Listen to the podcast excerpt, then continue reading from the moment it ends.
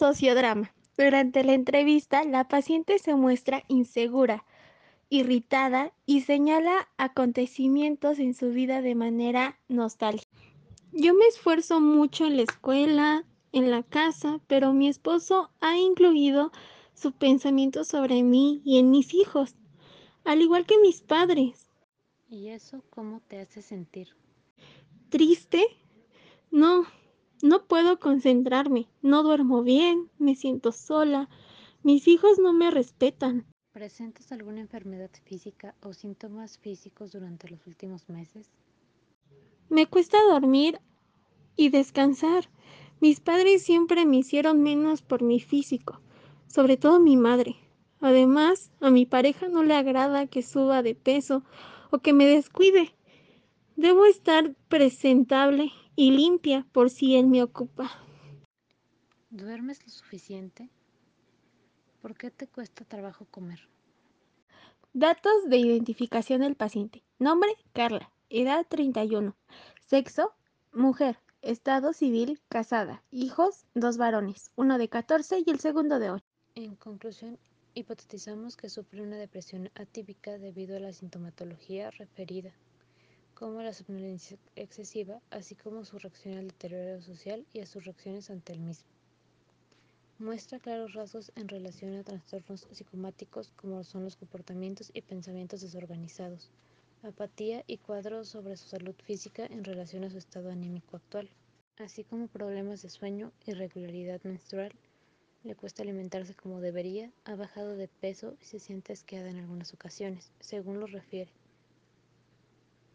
También menciona que se encuentra más delgada, lo cual podría ser un signo de que está en riesgo de un inicio de anorexia. Eje 4. Problemas psicosociales y ambientales. Rechazo por parte de su madre desde la niñez. Creció en un ambiente machista, en donde se le dio prioridad a sus hermanos varones. Tiene un autoconcepto bajo en relación a su desarrollo. Es claramente de- dependiente de su esposo, quien le lleva una cantidad de años considerable, 22 años de diferencia entre la pareja, y el cual ha ejercido violencia psicoemocional a lo largo de su relación, así como violencia sexual de manera sistemática desde que comenzó a vivir en unión libre con Bubinato. Eje 5. Evaluación de la actividad global.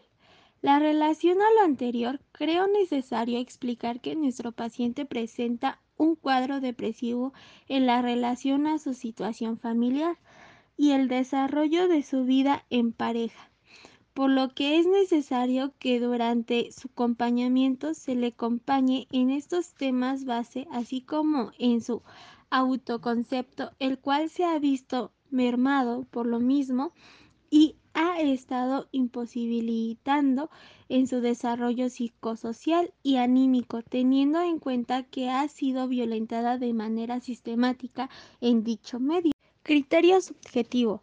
Comenta que se siente usada por su esposo como objeto sexual. Saber que su pareja sentimental no está divorciada provoca que se sienta apenada y decepcionada, porque ahora a ella van a criticar principalmente por su familia. Considera que una mujer dejada no tiene valor en la sociedad. Carla se siente rechazada tanto por su tanto por su madre y su hijo mayor. Se siente comprometida a no dejar a su marido para que sus hijos tengan una figura paterna. Se siente mala madre por llegar a pensar en no haber tenido a sus hijos. Reconoce que es buena aprendiendo y estando con los niños. Criterios estadísticos. Estadísticas de la depresión. Ánimo triste o la sensación de un vacío interno, agotamiento, estados de ansiedad y miedo, desasosiego interno, problemas para analizar, problemas para dormir, claro deterioro de la salud, desinterés por lo que haces. En el criterio sociocultural dice ser una persona aislada. Su madre no le tiene afecto por ser la única mujer y ser de un tono de piel más oscuro que el de sus hermanos. Su relación con su pareja ya no es tan afectiva como lo era antes. Su hijo mayor cuida del que no haga cosas que no debería hacer por indicaciones de su padre. Tenía una buena relación con sus hijos